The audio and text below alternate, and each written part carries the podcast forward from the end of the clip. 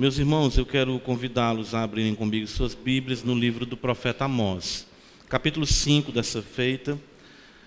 Livro do profeta Amós, capítulo 5. Nós iremos ler do verso 1 até o verso de número 9 nessa noite.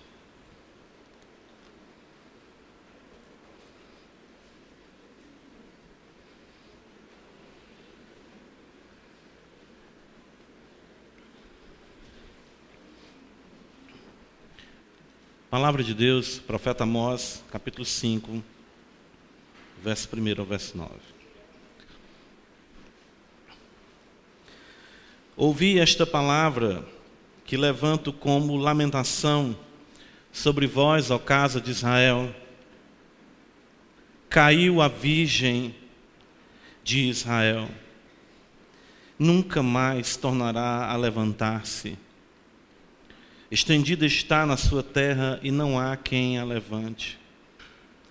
Porque assim diz o Senhor Deus: a cidade da qual saem mil conservará cem, e aquela da qual saem cem conservará dez, a casa de Israel. Pois assim diz o Senhor à casa de Israel: Buscai-me e vivei.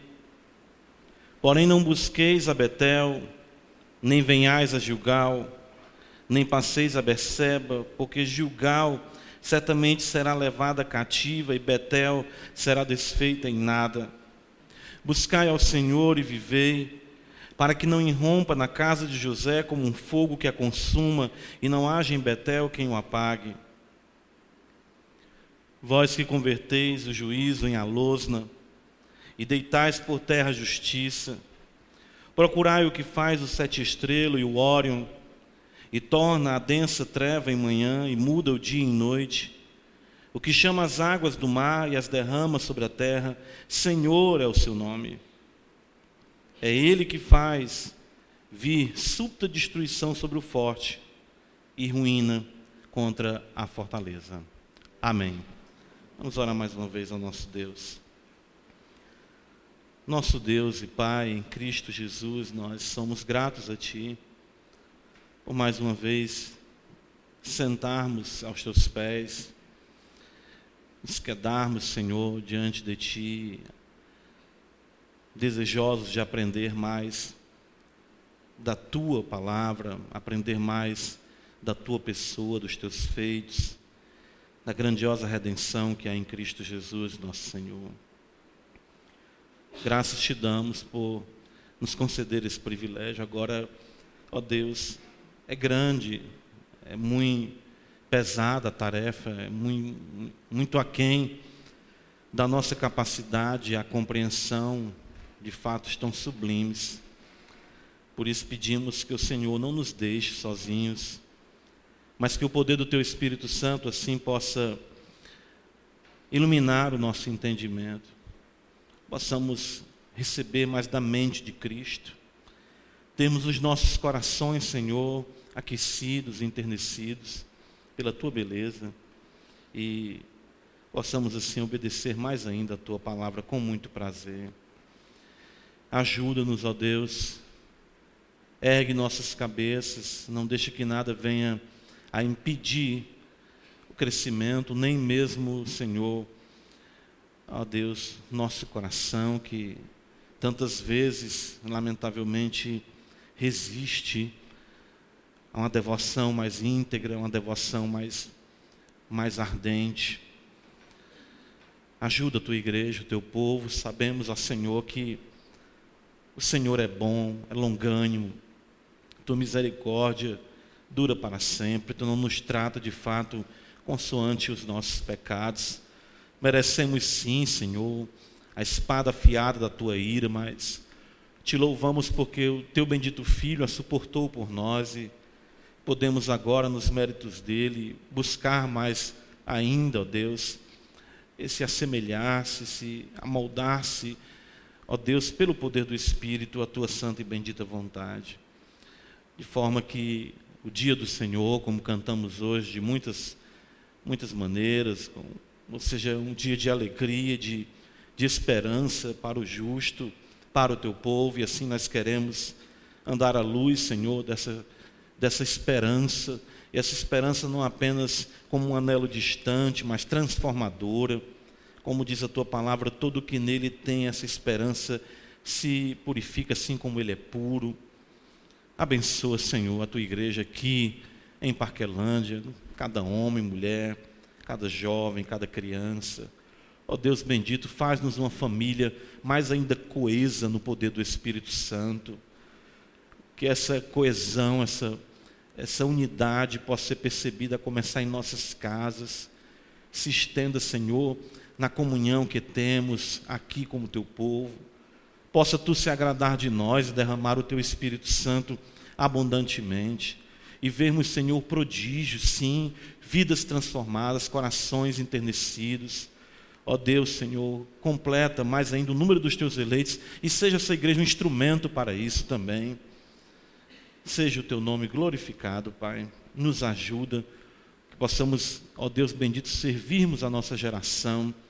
E quando chegar o dia, Senhor, do nosso descanso, possamos, Senhor, morrer para a tua glória, tendo vivido para a tua glória e sermos recebidos por Ti nas mansões celestiais. Abençoa a Tua igreja, abençoa o Teu povo, nos ajuda em nome de Jesus Cristo. Nós te oramos. Amém.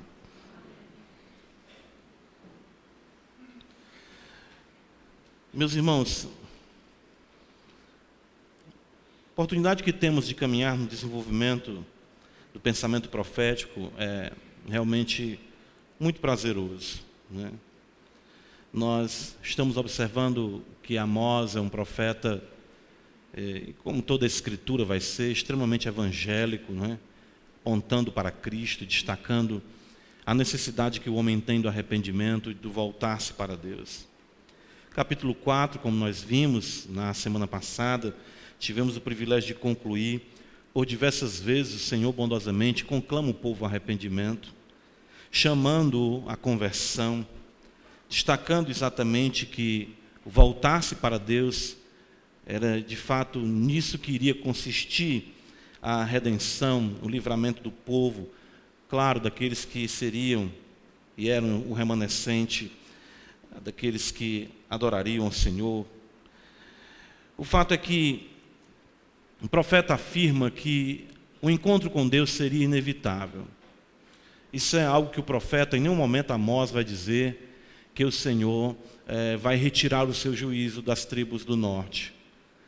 Nós vamos encontrar no decorrer dos capítulos aqui à frente, momentos em que o juízo seria até mais intenso. Mas Amós roga a Deus e o Senhor se compadece de Israel. Mas o juízo retirado é, em, em, algum contexto de definição, ou seja, que Deus não haveria de julgar o seu povo, isso é fora de cogitação. No versículo número 12 do capítulo 4, o Senhor diz: Portanto, assim te farei, ó Israel. E o que nós entendemos que o Senhor fará está registrado no capítulo 3, isso eu estou observando apenas em síntese, porque o profeta tem pormenorizado como o Senhor haveria de julgar a nação. Capítulo 3, versículo 11, o Senhor diz que o inimigo cercará a tua terra, derribará a tua fortaleza, os teus castelos serão saqueados. Ora, irmãos, nós não temos ideia do que é um cerco, do que um, um, um, uma nação cercar outra nação, nós não vivemos, né, uh, nem conseguimos cogitar essa realidade. Quando acontece alguma calamidade, alguma catástrofe, é, em que alguns países precisam ah, estocar água, estocar alimento, nós vemos aquelas matérias, às vezes de tornado, de terremotos em alguns países, ficamos chocados com a ideia de não ter água para, para beber, de não ter exatamente alimento para suprir a necessidade do povo, os supermercados exatamente esgotados. Nós nem conseguimos pensar muito nisso no nosso contexto. Deus tem sido bondoso conosco no, no que concerne a, a, ao nosso clima, né? A, a, nossa geografia, e não sofrermos, vamos dizer assim, esses terríveis abalos que vêm por tantos, tantos meios aí, do mar, ou terra, enfim. Nós não sabemos muito o que é isso, uma escassez. Alguns dos que experimentaram um contexto de seca podem entender um pouco mais disso, talvez, ou alguém conheça familiares que assim tenham vivido. O fato é que Deus haveria de cercar a Israel, a Síria seria levantada, o povo haveria realmente de perecer. Isso não significaria nem mesmo ser poupado os fiéis, não. Deus não estaria de forma nenhuma aqui condenando o justo com o ímpio, porque, claro, o justo haveria de sofrer pela realidade do povo, da desobediência do todo. Isso implica até também princípios da coletividade e da fé comum que nós temos de como Deus julga o seu povo, e isso acarreta, sim, muitas vezes, o corpo como um todo, como acarretou a nação como um todo. Mas o Senhor disse que haveria de fazer isso com Israel, haveria de julgar e ele diz no versículo 12, ainda do capítulo 4, e porque isso te farei, prepara-te, ó Israel, para te encontrares com teu Deus. Isso aqui também tem uma nota de misericórdia, de bondade de Deus, para que aqueles que eh, compreendessem a palavra do profeta, se arrependessem e pudessem estar preparados para morrer, sim, para sofrer o dano que haveria de vir, mas certos de que estariam em comunhão com Deus e vivendo para a sua glória. Vimos então a longa inimidade de Deus na história de Israel, por muito tempo, de muitas maneiras, chamando a atenção do povo, mas o povo não se voltou para ele. Pelo contrário, se entregou à prática do culto falso, à redefinição do culto, que é algo muito grave, e ainda tudo isso associado ao ajuntamento solene capítulo 4, versículo 4 e 5, a abundância do oferecimento dos sacrifícios, dos holocaustos, a intensidade com que o povo era religioso, era assustador, ante a impiedade também, que era crassa, era uma realidade é, visível, é, que tumultuava a paz ali da nação de Israel. A inversão dos valores, os homens não vivendo mais de forma agradável a Deus, os papéis invertidos, as mulheres se tornaram, o profeta usa um termo forte, destacando como vacas de Bazã, em que elas eh, já dominavam seus maridos e queriam cada vez mais que os mesmos oprimissem o pobre e estocassem e entesourassem em seus castelos, como diz Amós 3,10, a violência e a devastação que fazer diante de tudo isso? Né? O Senhor conclama o seu povo, o Senhor chama o seu povo a arrependimento, mas ainda mais, o que o Senhor demanda do seu povo, e isso nós vemos o profeta no capítulo 5 fazer, e isso de fato se torna um parâmetro para o povo de Israel, e eu creio que principalmente aqueles que haveriam de ser tocados pela palavra. Versículo 1 do capítulo 5, o profeta diz: Ouvi esta palavra que levanto como lamentação sobre vós, ó casa de Israel. O profeta agora vai levantar uma lamentação, um lamento e é interessante que também nós não temos noção do que é lamentar. Nós confundimos lamento com murmuração. O lamento aqui que o profeta está levantando, exatamente sobre a casa de Israel, era o lamento que era muito comum no contexto de morte. No contexto em que se perdia, em que alguém morria, um ente querido, e o lamento, o luto tomava conta exatamente daquela casa. Nós temos um, livro né, que a, a, na Bíblia hebraica vai vir junto, Jeremias, né, ali, ou seja, no, pelo menos no contexto de autoria.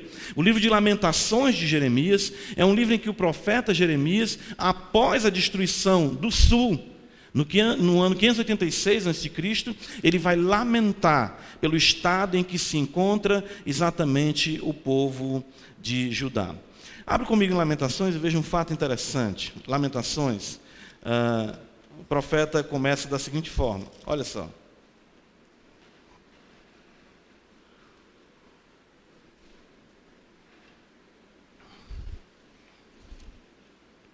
Lamentações, o profeta então diz: Como jaz solitária a cidade outrora populosa, tornou-se como viúva, veja só, que foi grande entre as nações, a que foi grande entre as nações, princesa entre as províncias, ficou sujeita a trabalhos forçados, chora e chora de noite, e as suas lágrimas lhe correm pelas faces, não tem quem a console, entre todos os que amavam, todos os seus amigos procederam perfidamente, ou seja, traiçoeiramente contra ela, tornaram-se seus inimigos. Judá foi levado a exílio, afligido e sob grande servidão, habita entre as nações, não acha descanso, todos os seus perseguidores o apanharam nas suas angústias. Os caminhos de Sião estão de luto, porque não há quem venha à reunião solene. Todas as suas portas estão desoladas,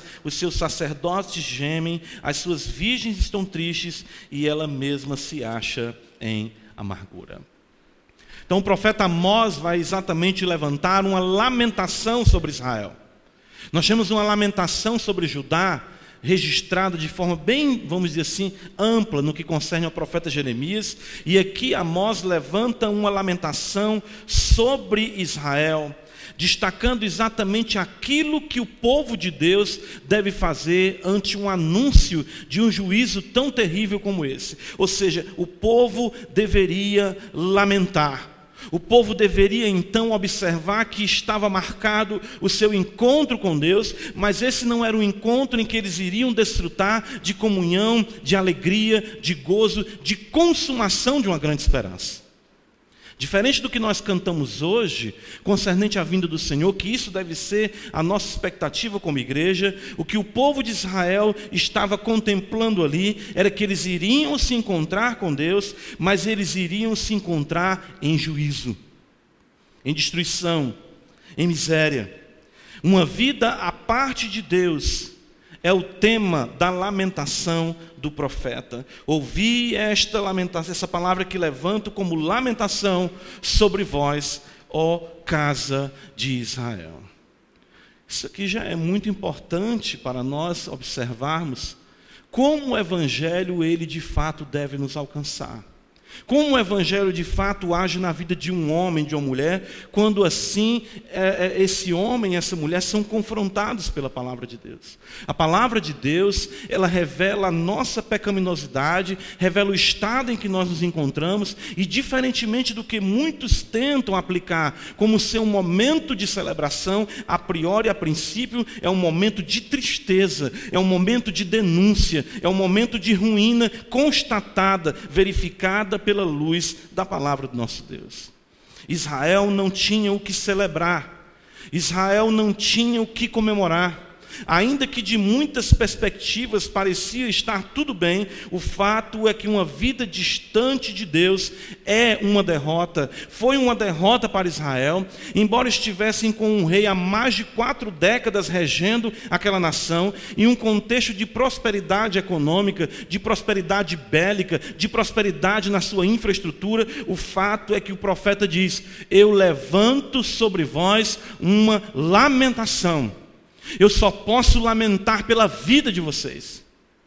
Eu só posso lamentar por tão distante vocês se encontrarem de Deus e por uma vida tão incoerente com tudo aquilo que vocês receberam da parte do Senhor.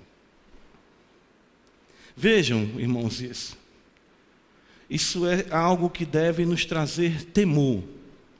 Isso é algo que deve nos trazer a ponderação de que se nossas vidas, se fossem constatadas pela perspectiva do profeta, se ele adentraria aqui e se ele iria levantar uma voz de júbilo, uma palavra de alegria, uma palavra de lamentação sobre a sua vida, sobre a minha vida. O que seria o que de fato é constatado da parte de Deus quando Ele olha para nós, para o tipo de vida que nós levamos? Nós falamos isso na semana passada. No fim da vida de todo homem, Deus estará ali. No fim da vida de toda mulher, Deus estará ali. E o que nós temos levado em consideração acerca da gravidade dessa verdade? Nós temos levado vidas de arrependimento, exatamente como nós vimos por diversas vezes, tanto no versículo 6 do capítulo 4, como no versículo 8, 9, 10 e 11, o Senhor dizendo para o povo: Contudo, não vos convertestes a mim, disse o Senhor. Seria a nossa história uma história constante de teimosia, de não se voltar-se para Deus e isso redundar finalmente numa lamentação por um juízo inevitável. É isso que acontece com Israel, o povo da aliança, o povo separado por Deus e comprado por Ele. Versículo 2 do capítulo 5, vejam, a lamentação que o profeta faz, ainda de forma mais detalhada, caiu a virgem de Israel. Nunca mais tornará a levantar-se Estendida está na sua terra e não há quem a levante. A expressão aqui é muito rica. Caiu. A queda explica todas as mazelas da humanidade. O fato do homem ter caído Ou seja, ele cai de um status de bem-aventurança, de comunhão com Deus, e isso explica as mazelas que exatamente sobrevieram e haveriam de sobrevir sobre Israel. Israel caiu. Não é um tropeço simples, não é um lapso, não é como nós estamos muitas vezes acostumados a redefinirmos o pecado. Ah, isso é simplesmente um erro, errar é humano. Não, o profeta diz: caiu. Ela caiu. A sua vida está arruinada, Israel se encontra arruinada, isso é algo para se lamentar. Sua vida não é mais como era, o seu amor por Deus não é mais como era. Caiu a virgem, aquela que era bela, formosa, preparada exatamente para se casar com Deus. Ela agora caiu em imundície, em desgraça, em desprezo. Israel caiu. Isso é impressionante a maneira como o profeta coloca isso. É como se ele estivesse dizendo que aquela noiva estava sendo preparada, adornada. Outros profetas falam isso, Ezequiel diz isso. Abra comigo no capítulo 16 do profeta Ezequiel. Uh, veja como é que Deus de fato encontra uh, o povo.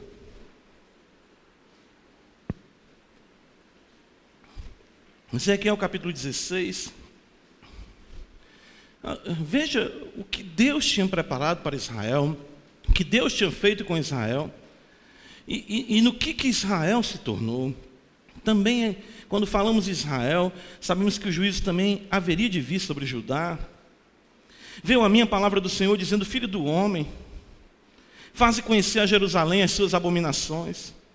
E diz assim: diz o Senhor Deus a Jerusalém: a tua origem, o teu nascimento procedem da terra dos cananeus teu pai era morreu e tua mãe era etéia. Não... Isso aqui está de acordo com o que o apóstolo Paulo diz. Nós não somos de nobre nascimento. Quanto ao teu nascimento, no dia em que nasceste, não te foi cortado o umbigo, já pensou? Nem foste lavada com água para te limpar, nem estregada com sal, nem envolta em faixas, não se apiedou de ti olho algum para te fazer alguma destas coisas. Compadecido de ti antes, foste lançada em pleno campo no dia em que nasceste, porque tiveram nojo de ti. Que Deus está dizendo de Israel o seguinte: tu é como um aborto lançado fora. Ninguém te deu os primeiros socorros, os primeiros cuidados, aquilo que é básico e fundamental para uma relação de amor da mãe com seu filho, do pai, enfim. Tu foste lançada fora, tiveram nojo de ti. Essa é a tua história, Israel, essa é a tua história, Judá. Essa é a tua história, irmão e irmã. Passando eu junto de ti, vi-te a revolver-te no teu sangue, numa poça de sangue. Vi como tu estava passando e disse: Vive, sim, ainda que está no teu sangue, vive. Eu te fiz multiplicar como o renovo do campo, cresceste e te engrandeceste, chegaste a grande formosura, formaram-se os teus seios e te cresceram cabelos, no entanto eu estava nu e descoberta, passando eu por junto de ti, vi-te, e eis que o teu tempo era tempo de amores, estendi sobre ti as abas do meu manto e cobri a tua nudez, dei-te juramento e entrei em aliança contigo, diz o Senhor Deus, e passaste a ser minha.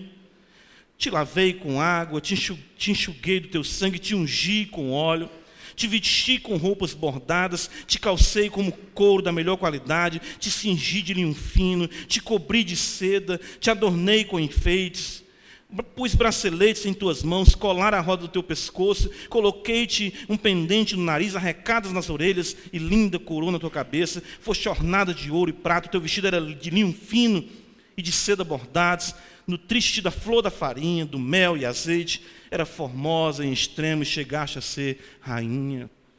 Ficaste famosa.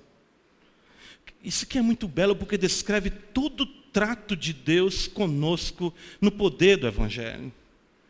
Como Deus nos encontrou, como Deus encontrou Israel, de origem pagã, sem valor algum. A única coisa que aquele povo despertava nos demais povos era nojo, mas Deus o amou, Deus escolheu e preparou como uma virgem para se casar com ela. O versículo 14 diz que ela se tornou famosa. E aí vem exatamente a corrupção no versículo 15: confiaste na tua formosura, te entregaste à lascívia, graças à tua fama, e te ofereceste a todo o que passava para seres dele. Israel deixou de confiar em Deus, Israel deixou de confiar no Senhor, Passou a fazer das bênçãos os ídolos, em vez de compreender as bênçãos apenas como indicadores do grande Deus que os havia abençoado. E isso consistiu na sua queda e numa situação pior do que aquela em que foi encontrada. Agora era como uma prostituta se oferecer a todos aqueles que passavam. A linguagem de Ezequiel ainda vai ser mais dura quanto a essa realidade. O fato é que Amós diz: caiu a virgem de Israel. A sua vida não mais corresponde à santidade e à pureza que outrora Deus havia concedido, e isso unicamente porque ela encheu os olhos com os prazeres desse mundo, com as benesses dessa vida e deixou de contemplar o Senhor da sua salvação. Amós capítulo 5, versículo 2, ele ainda diz: Nunca mais tornará a levantar-te isso mostra exatamente a incapacidade de exatamente o povo se voltar para Deus. O povo tinha se corrompido a tal ponto que seria impossível reverter aquele quadro. Era assim que se encontrava Israel. Eles não conseguiam se voltar para Deus. O profeta diz: nunca mais tornará a levantar-se.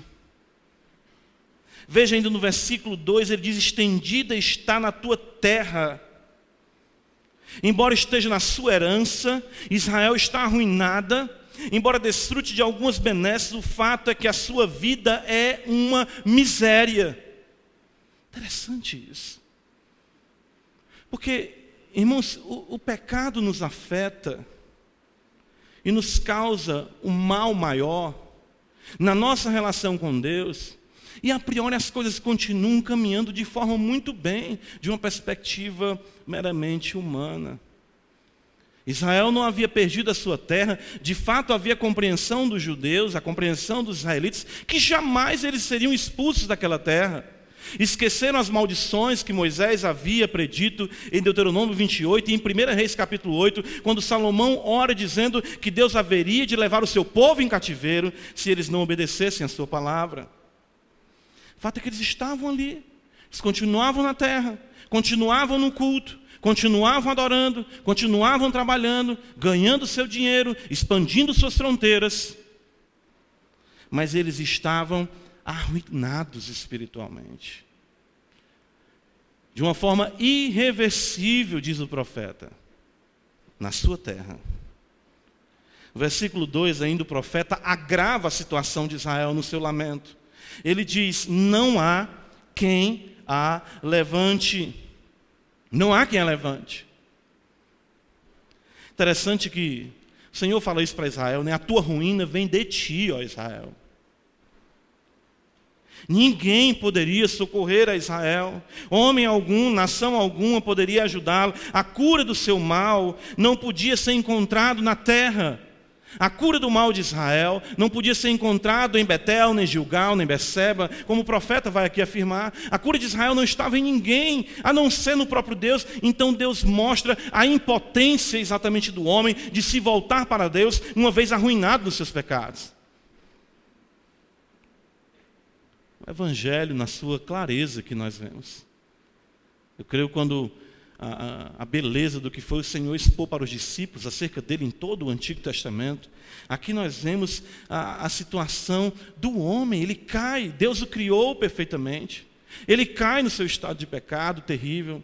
A beleza que outrora ele tinha agora é uma coisa que traz ojeriza a Deus. Isso foi repetido na vida de Israel, e isso não é repetido na vida de cada indivíduo. A queda, a ruína, a miséria, a podridão dos pecados, a impotência de se voltar para Deus e a incapacidade de qualquer auxílio, a não ser que venha do próprio Deus, das mãos do nosso Senhor. Então é isso que o profeta faz. O que, que o povo deveria fazer? Sabe, irmãos, é, voltando a essa temática, desse, desse conteúdo da lamentação, eu acredito que nós somos uma geração, o Dr. Lloyd Jones já dizia isso nos seus sermões no século XX, é muito frívola. Nós somos uma geração muito frívola. Ele, ele disse, eu não esqueci, lendo nos seus sermões sobre Romanos, é, eu não lembro agora o volume em que ele destaca isso. Existe uma jovialidade muito gratuita na nossa espiritualidade, um contexto de muita festa, quando na realidade nós deveríamos perceber a miséria dos nossos pecados e lamentarmos mais a Deus e suplicarmos mais o seu favor diante da impotência das nossas vidas em se voltarem para Ele. Creio que a gravidade da morte, a, o, o aspecto efêmero da vida, o conhecimento do próprio coração, deveriam levar cada vez mais os santos, os crentes, a um contexto exatamente de se voltar, como o profeta Jeremias no seu livro vai dizer em Lamentações: põe a tua boca no pó, talvez ainda haja esperança. O fato é que quando nós tocamos nesses assuntos, e falamos dessas realidades, é, não é muito agradável isso. As pessoas hoje é, compreendem um contexto de vida cristã como um contexto em que não se pode ter nada grave, nada mais sério. Ah, isso é legalismo, isso é muito lúgubre, isso é muito, isso é muito, sei lá, arcaico. Quando Jesus fala para nós, vocês irão chorar e o mundo estará o quê? Sorrindo. Mas chegará o dia em que o mundo ficará chorando e vocês estarão sorrindo, e a vossa alegria ninguém a poderá tirar. Por que, que nós teimamos nisso? Por que, que não nos voltamos para Deus? Por que, que não lamentamos pelos nossos pecados? Por que, que não invocamos mais o Senhor?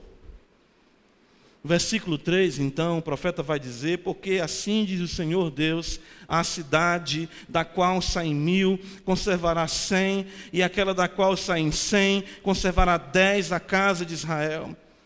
Unicamente o que Israel conseguia fazer era atrair mais juízo sobre si. De fato, é a única coisa que ela consegue fazer, ou seja, piorar a sua situação, caindo no desagrado de Deus e sendo assim dizimada. Era algo terrível. Veja que o profeta destaca aqui, ele foca nos destacamentos de homens de guerra que existiam em Israel. Tinham cidades que tinham mil homens preparados, e isso para aqueles dias era algo muito, muito poderoso. Cidades que tinham um destacamento de cem homens. Mas o que Deus está dizendo é que desses mil voltariam apenas cem, e da cidade que tinha cem só voltariam apenas dez. Não adiantaria força, engenhosidade, se não houvesse primeiro um arrependimento e o voltasse para Deus. Estava lendo um comentarista que disse que um, uma baixa no exército, até de 50% naqueles dias, era algo tolerável. Mas uma baixa de 90% mostrava que aquele povo se encontrava arruinado e a mercê dos seus adversários. Irmãos, esse é o lamento que o profeta faz, é uma lamentação. Ele destaca essa realidade, ele olha para Israel, ele olha para a história, ele olha para os pecados e ele diz: como pode a Virgem de Israel, um povo de Deus? E o que me preocupa muito, irmãos, é porque essa história sempre se repete. Isso se repete de forma coletiva na história da igreja, isso se repete na nossa individualidade. E nós exatamente achamos que iremos conseguir, e interpretamos, vamos dizer aqui, colocando entre aspas, como os sinais, as benesses materiais, e esquecemos da nossa alma definhando, esquecemos das nossas vidas ah, sem prazer nas coisas de Deus, vamos observar isso ainda aqui no contexto, mas achamos que as coisas estão bem, e a voz de Deus ecoando, ah, falando para nós não está bem, os dias são dias de lamentação, os dias são dias exatamente de se arrepender, de se converter, mas o povo achava que por conta da estabilidade, como nós falamos, política, econômica, enfim, tudo estava muito bem. Do que Israel precisa? Veja comigo o versículo 4, o profeta vai dizer: Onde se encontra a sua cura de fato, quem é a sua cura? Veja o versículo 4, de forma conclusiva, o profeta diz: Pois assim diz o Senhor à casa de Israel: Buscai-me e vivei. Versículo de número 6, mais uma vez está escrito: Buscai ao Senhor, e novamente, e vivei. Interessante isso. Estão vendo aqui? Olhai para mim, diz o profeta Isaías, né? Texto em que uh, Spurgeon disse que foi convertido, né? E sereis salvos vós todos os termos da terra. A tua ruína vem de ti, Israel, a tua salvação está em mim, diz o Senhor. Tudo vai acabar, tudo vai cair. Era como se Deus dissesse através do profeta Amós: o mundo vai acabar. Mas há esperança para ti em mim.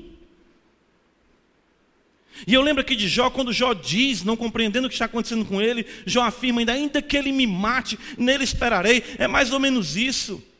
As fortalezas ruirão, os castelos ruirão, a economia acabará, como diz o profeta Abacuque, tudo vai acabar, mas no Senhor deveria estar a esperança de Israel, ainda havia esperança de salvação para o remanescente. Buscai-me, eu não vou apresentar a vocês uma forma para vocês terem famílias saudáveis, casamentos maravilhosos. Essas questões são secundárias. O problema de vocês é a ausência de mim na sua vida. O problema de vocês exatamente foi isso. Lembra de Ezequiel 16? É, Israel passou a confiar na sua formosura, ficou bonita. Cresceu, incorporou, com vestes concedidas pelo próprio Deus, nutrida e alimentada pelo, pelo próprio Deus, e ela esqueceu de Deus. Esse é o nosso problema, irmãos. Ah, eu, eu lembro do Senhor falando através de Moisés, né? Por isso a repetição da lei, quando o povo fosse entrar na terra, não esquecesse. Não se esqueçam. Vocês vão herdar as cidades que vocês não construíram. Vocês vão comer de árvores frutíferas que vocês não plantaram. Vocês vão beber de cisternas que vocês não cavaram. A prosperidade vai vir sobre a vida de vocês. Tenham cuidado de não se esquecer de mim. Porque o pior, irmãos, ainda Deus é bondoso com algumas pessoas que traz um revés considerável, aquela pessoa se volta para Ele, mas algumas, numa ascendente perigosa, continuam crescendo e dando tudo certo com a vida miseravelmente distante de Deus. Por isso o Senhor diz: buscai-me e viver. Ele fala à casa de Israel, ele fala ao povo de Israel.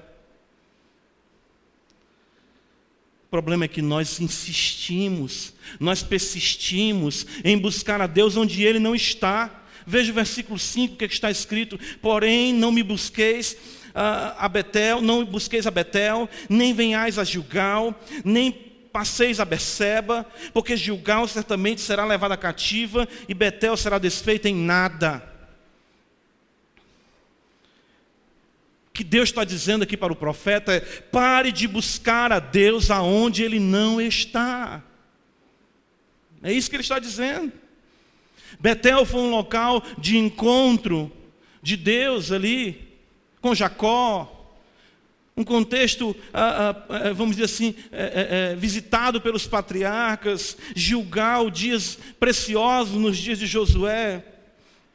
Beceba também, um, um, um, centro, ah, vamos dizer assim, uma região em que os patriarcas trilharam por muito tempo ali. O fato é que esses locais, eles se tornaram centros de uma certa romaria até eles, como se a bênção de Deus estivesse ali, como se na prática de algum rito, na participação de alguma atividade, isso significaria que Deus os abençoaria. Isso é a mentalidade católica da barganha e da compra do favor divino.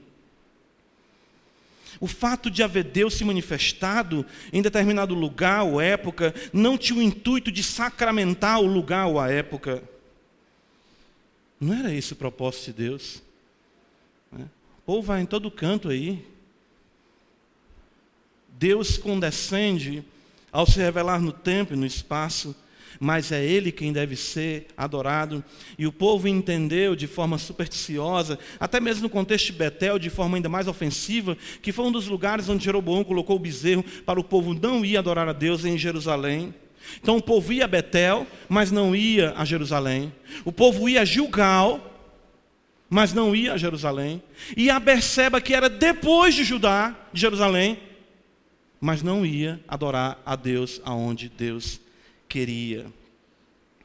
Evangelho de João, capítulo 4, isso permanece mesmo depois, veja, texto muito conhecido de todos nós. A mulher samaritana.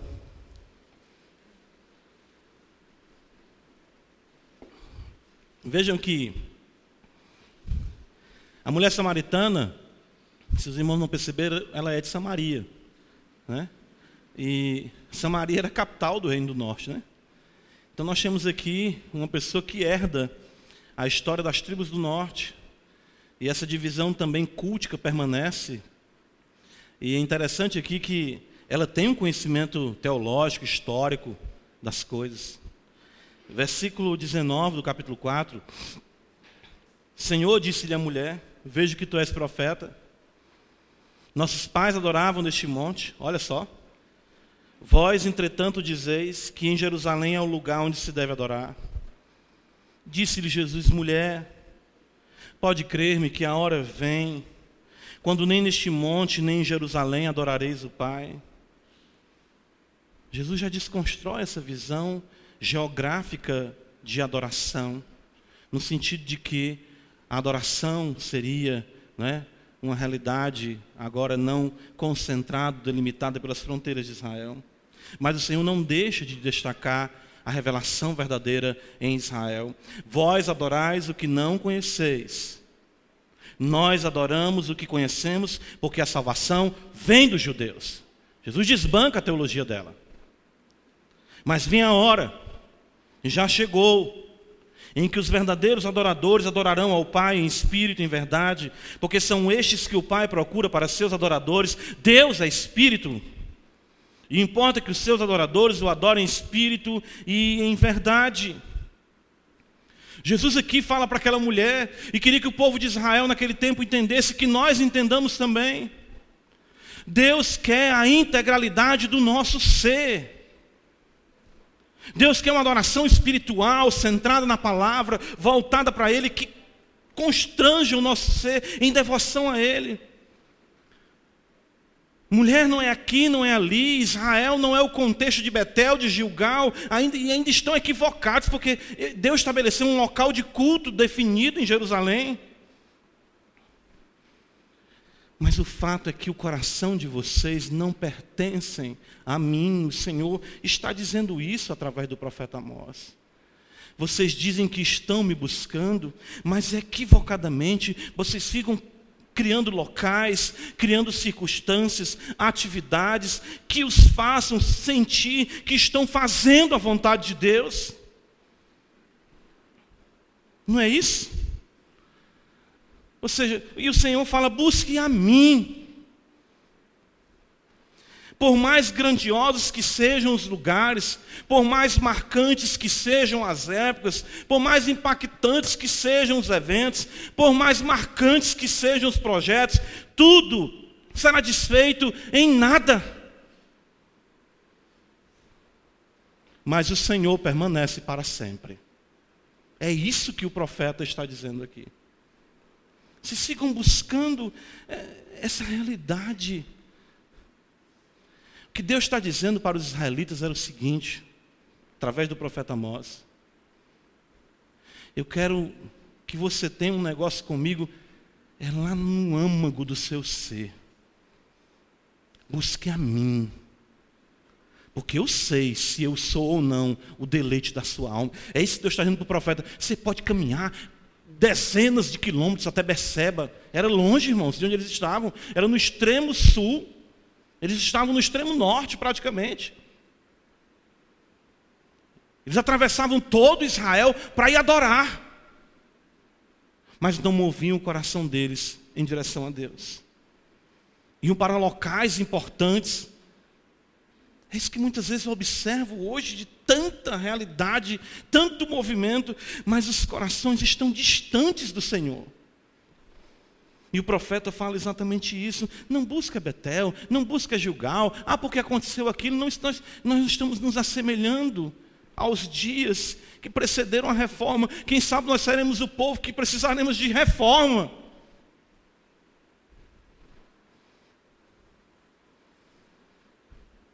Versículo 6 do profeta Amós, capítulo 5, o Senhor vai dizer exatamente isso. Olha, ah, nós precisamos buscar a Deus, porque Ele é quem nos realiza, e se nós não buscarmos a Ele, o Senhor fala exatamente isso, consistirá em destruição e ruína. Veja o versículo 6: Buscai ao Senhor e vivei para que não se irrompa na casa de José como um fogo que consuma e não haja em Betel quem o apague. Interessante, a ruína e a miséria estão reservadas para os que colocam a Deus em segundo plano, ou como um apêndice em suas vidas. O lamento de Amós, mostrando a situação do povo, queria com que o povo se voltasse, ainda que fossem destruídos no seu aspecto físico, enfim, como nação Interessante que é isso que nós vamos ver dos profetas no exílio, Daniel, Ezequiel. Ou seja, buscar o Senhor ali no exílio, Deus estará convosco ali no exílio, mas ah, o juízo haveria de vir. Versículo 7 em diante, nós observamos aqui então algo muito interessante, o profeta destaca aqui. Veja que denúncia o profeta traz: Vós que converteis o juízo em a, a, a losna e deitais por terra a justiça. O que aconteceu com o povo é que a losna aqui pode ser traduzido como absinto, algo intragável. Eles haviam tornado o juízo, a verdade, a prática do juízo, a justiça, em algo não apetecível. De fato, os tribunais ou as causas julgadas em Israel sempre beneficiavam aqueles que haviam subornado. Lembram, eles entesouraram mediante a violência e a devastação. Então, eles tornaram para eles viver de forma correta, viver de modo certo. Não dá. Interessante que esse é o povo de Deus. E o que acontece é que eles tornaram o juízo algo que ninguém tinha um desejo. Isso é que é a verdade. É, é isso que é a justiça. E aí nós vemos, irmãos, como é interessante que a piedade, eu pontuei aqui para a gente, ela é uma questão de gosto. Como assim? Por que, que eu não tenho prazer na justiça de Deus? Por que, que é tão difícil para mim a vivência com o Evangelho? Por que, que eu tenho tanta dificuldade com as demandas do Evangelho? Por que, que eu crio, ah, vamos dizer, subterfúgios, argumentos para não obedecer à Escritura? Por que, que eu não busco o bem? A resposta é que nós precisamos nos exercitar no que é bom. Ou seja, nós estamos acostumados na prática do mal, a gente vem do mundo assim. E isso é prazeroso. O ímpio comete o seu pecado, limpa a sua boca e diz: Eu quero fazer mais. De forma pecaminosa, nós desprezamos a palavra de Deus e nos exercitamos na prática do mal. Assim sendo, a justiça é amarga chega a ser intragável. Veja, vós que converteis o juízo em a losna e deitais por terra a justiça. A losna é um absinto, é uma planta amarga, Apocalipse vai falar do, do absinto também, e muitas vezes isso vai destacar o aspecto ah, intragável daquela planta.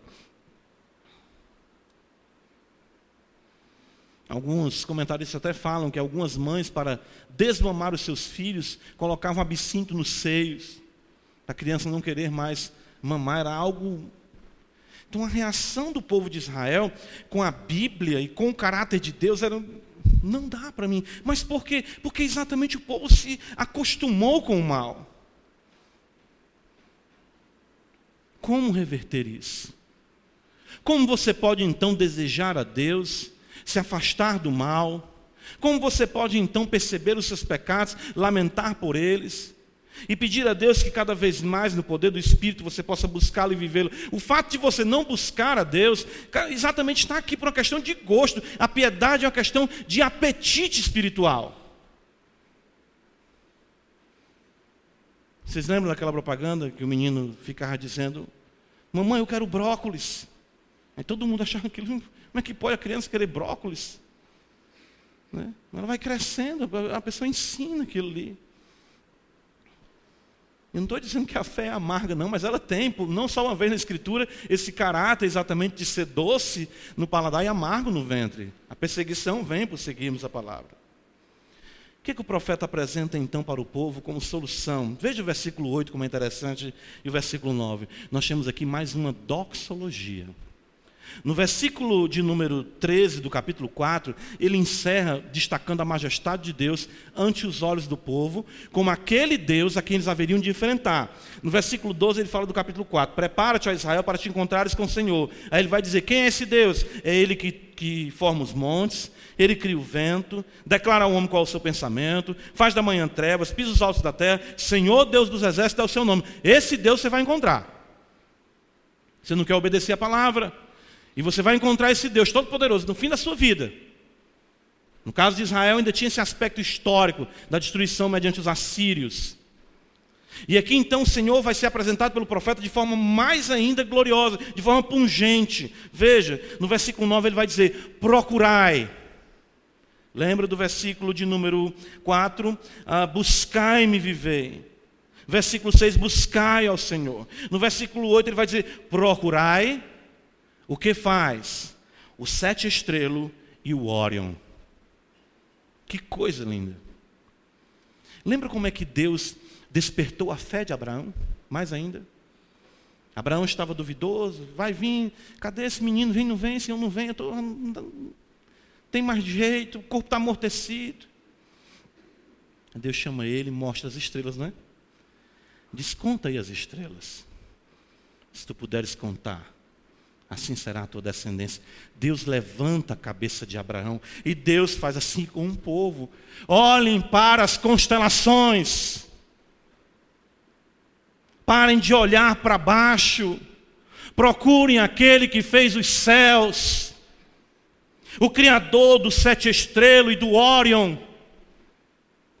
É isso que Deus faz com Israel. Levantem a cabeça de vocês.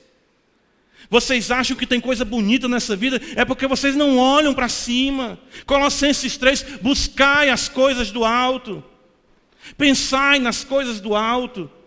Deixem de ser terrenos, mundanos. Procurem quem fez o sete estrelas e o Orion. Que coisa linda. Eu vejo essa harmonia.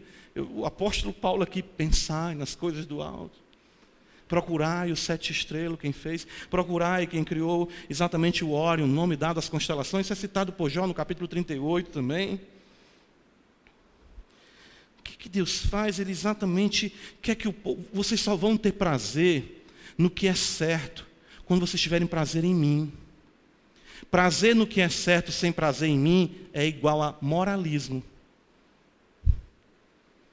Prazer no que é certo, porque vocês têm prazer em mim, é igual a piedade.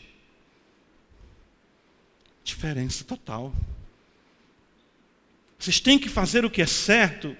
Vocês não gostam do juízo, vocês não gostam das coisas que eu demando de vocês, vocês acham intragáveis, porque vocês não olham para mim. Se vocês entendessem que a minha lei é o meu caráter, e se vocês vissem o meu caráter, tudo que eu criei para vocês, vocês não iriam ficar se detendo em querelas em busca de coisas que não satisfazem a alma. Procurai o que faz o sete estrelas e o órion. Veja, e torna a densa manhã, a densa treva em manhã. O fato da noite virar dia e muda o dia em noite, o fato do dia virar noite. Amós, né, aqui bem instruído pelo mesmo Espírito do Salmo 19, ele destaca que os céus proclamam a glória de Deus, E o firmamento anuncia as obras de suas mãos. Um dia faz declaração a outro dia, uma noite revela conhecimento a outra noite, sem voz alguma, sem som algum. Existe um púlpito no cosmos, destacando que há um Deus eterno, todo-poderoso, e esse Deus, ó Israel, é a tua salvação. É isso que Amós está dizendo. Veja ainda o versículo 8: que chama as águas do mar e as derrama sobre a terra. E o Senhor Jesus Cristo faz eco disso também em Mateus como nós vemos ali no capítulo 5, que o Senhor faz a chuva cair. O profeta chama atenção para o processo né, ah, em que as águas se evaporam dos mares, o acúmulo daquelas águas, e elas caem sobre a terra. Ou seja, vejam o Deus grandioso de vocês. Não é mãe natureza, não é rotina, não é apenas algo mecânico, e a vé é o seu nome, é Ele quem faz tudo isso. Ele está envolvido nas questões cósmicas e está envolvido nas questões sociais. No versículo 9, Ele que faz vir súbita destruição sobre o forte e ruína contra a fortaleza. Ou seja, Ele é que vai julgar aqueles que oprimem, os poderosos serão todos lançados na condenação pelo seu poder. Quando contemplamos a Deus, quando ah, nos detemos na Sua palavra e na Sua obra, então nós passamos a exercitar a piedade. Deus Criador, Sua providência, Sua redenção, capturam, cativam o coração, e só aí nós passaremos a ter prazer na justiça e no juízo. Ah, percebem aqui tudo isso que o profeta faz? Ah, veja a beleza, como é que ele começa o capítulo? Veja o versículo primeiro. Ouvi esta palavra que levanto como lamentação. Nosso sermão começou falando de quê? De lamento, de miséria, de ruína. E como é que ele termina? Aquele que faz o Orion e o sete estrelo, da lamentação para a glória. É isso que o profeta faz. Ele mostra isso para Israel. Do lamento para a glória de Deus, e, e é isso que ele quer que nós façamos. Israel precisava compreender isso, que a sua queda consistiu em viver a parte de Deus. Assim sendo, Israel precisava buscar ao Senhor, buscá-lo fora dos parâmetros e invenções humanas. Só aí então ela teria o prazer em Deus e, consequentemente, na prática da justiça. Essa é a mensagem do Evangelho, mais uma vez, a, a bela, a velha, não de forma pejorativa, história. Nossa miséria, Deus nos alcança, falhamos. Ele diz: olhe para mim, olhamos para Ele ele nos restaura e passamos a viver dedicados, com prazer na Sua glória e com prazer na vida de piedade. Que Deus, assim, faça nas nossas vidas. Digo para você que entrou aqui revolvendo-se no seu sangue. A sua vida é uma vida que, se alguém souber a única coisa que vai despertar de qualquer um de nós aqui é nojo. Mas Deus pode mudar a tua história. Interessante que Deus é tão bom que o que desperta nojo em mim e em você, nele desperta misericórdia. E Ele pode te dar vestes novas, como Ele fez com o filho pródigo, um calçado novo, e você participar de um grande banquete espiritual, vivendo para a glória do nosso Deus. Que Deus em Cristo abençoe a sua igreja. Amém. Senhor, nós te louvamos por tua palavra. Apesar de nós, nós queremos aqui, Senhor, te agradecer. Muito obrigado, Senhor. Que essas verdades possam impactar mais ainda o nosso ser e vivermos de forma agradável a Ti. Dá-nos prazer Levanta nossas cabeças, Senhor. Faz-nos olhar para cima, faz-nos ver aquele que construiu, aquele que de fato criou todas as coisas. E assim possamos viver só a vida quando se busca Deus. Buscai-me vivei, diz o profeta. Ajuda-nos, por amor de Jesus Cristo. Amém.